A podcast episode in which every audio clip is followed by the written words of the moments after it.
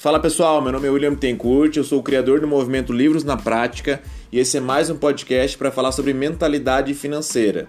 E para isso eu escolhi um livro muito bacana, um livro do Robert Kiyosaki, que é um dos maiores educadores financeiros do mundo, que chama-se O Negócio do Século 21. E na visão dele, esse negócio é o marketing de rede. Então a gente vai esclarecer um pouco mais como é que funciona esse mercado. Muita gente tem dificuldade de entender e não sabe o poder né, que esse tipo de modelo de negócio tem.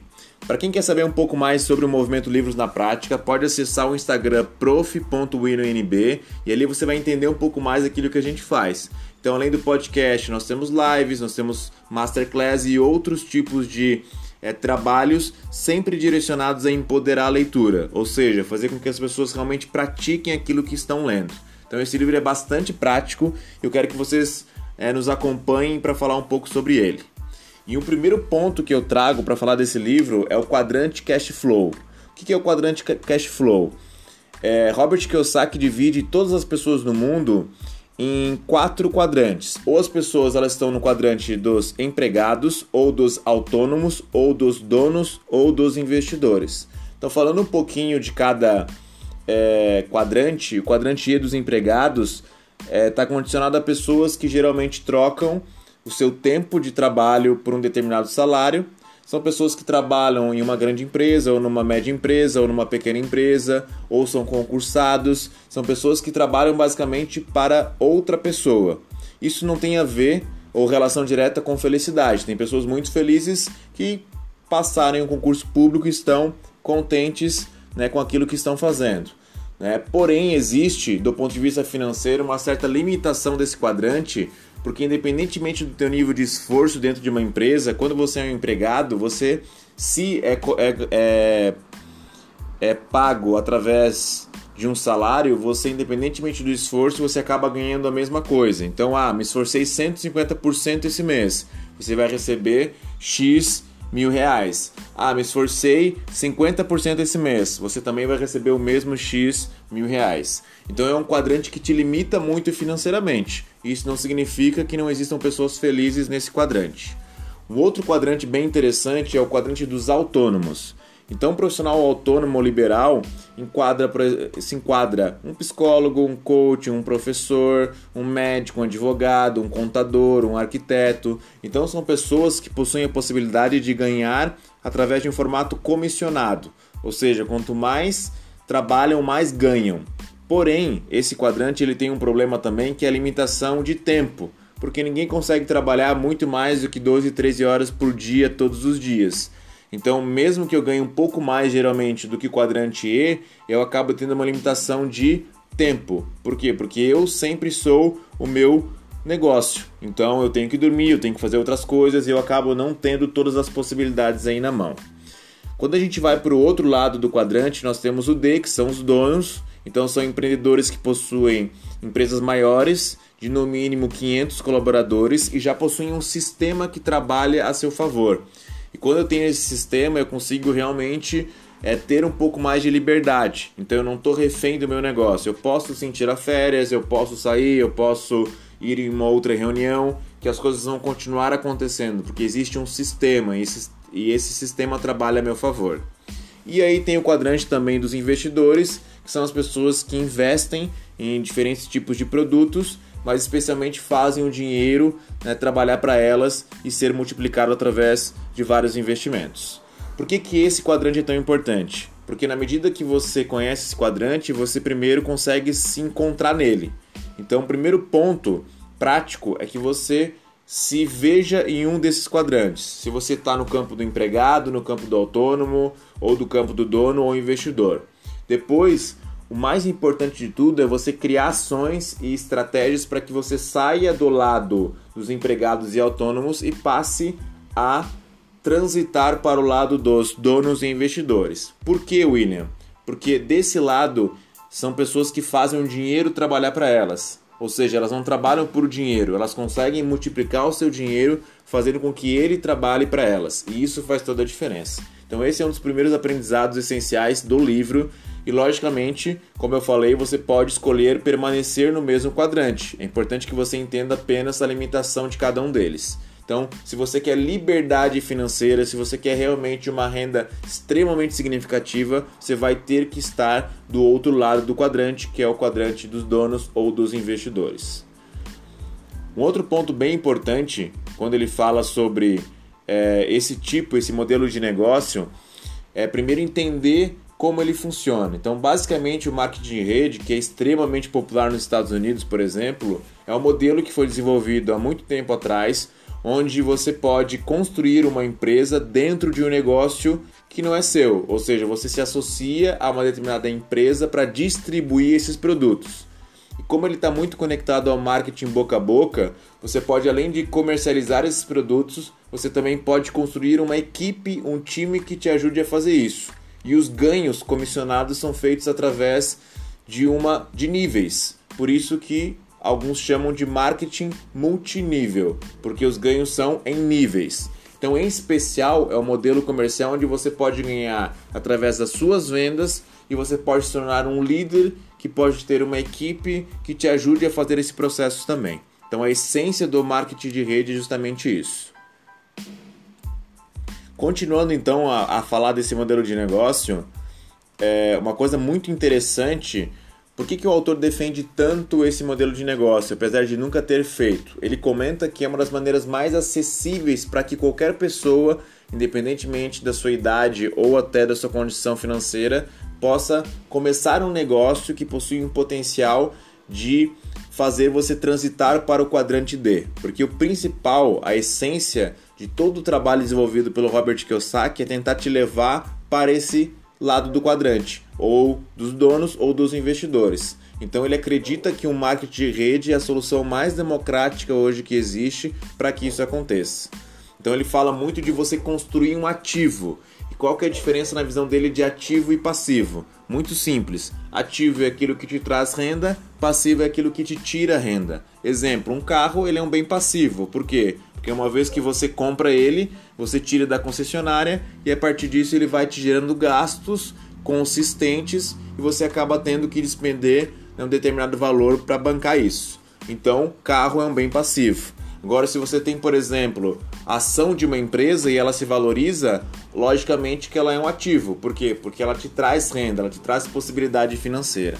Então, quando você possui uma equipe no marketing de rede, especialmente quando ela rompe essa barreira de 500 pessoas, ela efetivamente se transforma num ativo. Por quê? Porque ela acaba trazendo uma renda significativa e de maneira consistente. Um dos pontos que o Robert Kiyosaki levanta muito também é que esse modelo de negócio ele traz muito entendimento sobre a prática do mundo empresarial. Então, infelizmente, nosso sistema educacional ele é preparado para formar pessoas para o quadrante E, ou seja, empregados.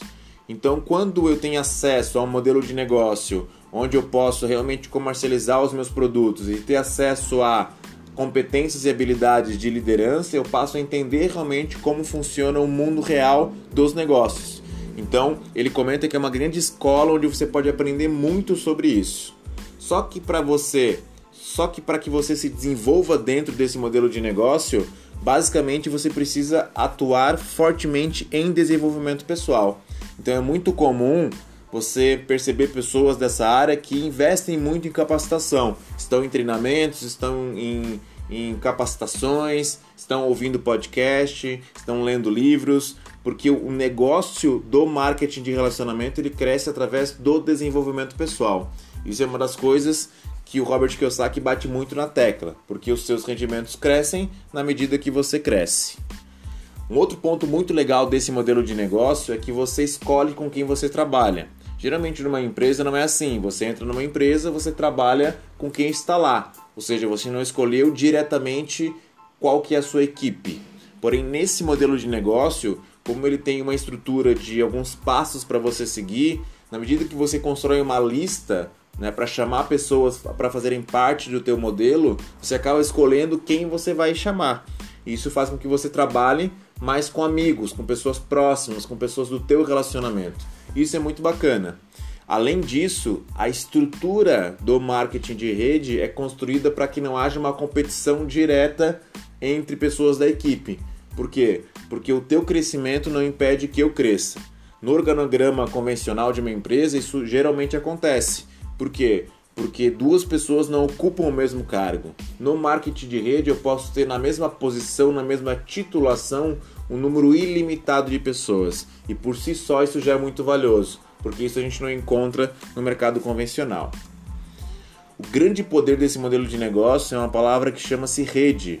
Então, é muito interessante você entender o que, que é essa palavra rede. Quando a gente fala de rede, a gente fala da multiplicação de pessoas ou de empresas, por exemplo, que conseguem gerar no, na mesma hora uma alta produtividade. Então, quando você tem uma equipe maior dentro do marketing de relacionamento, você consegue efetivamente estar muitas vezes passeando ou viajando e a equipe que você construiu está gerando negócios através ou da prospecção de novas pessoas ou através da comercialização dos produtos. E isso é o poder da rede, é quando você duplica a sua possibilidade de hora. Outra coisa muito bacana desse mercado é que quando você se associa a uma empresa, existem várias empresas muito sérias, inclusive aqui no país, que transitam nesse modelo, você acaba tendo um negócio que é duplicável. O que é um negócio duplicável? É um negócio que ele passa de boca em boca porque ele é simples de explicar. Então ele é duplicável, ele é totalmente escalável, porque não há fronteiras.